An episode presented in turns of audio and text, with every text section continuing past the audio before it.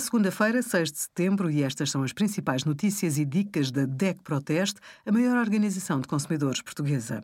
Hoje, em DEC.proteste.pt, sugerimos os melhores monitores externos para ligar ao portátil, como reclamar se receber manuais escolares danificados e as escolhas acertadas do nosso teste a mais de 100 tablets.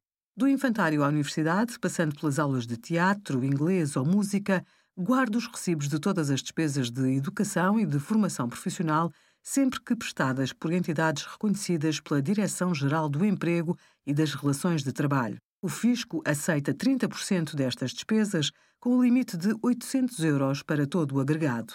O E-Fatura transfere para a declaração de IRS os gastos com a educação. Por isso, é essencial validar todas as despesas que estejam pendentes. Obrigada por acompanhar a DEC Proteste a contribuir para consumidores mais informados, participativos e exigentes. Visite o nosso site em deco.proteste.pt.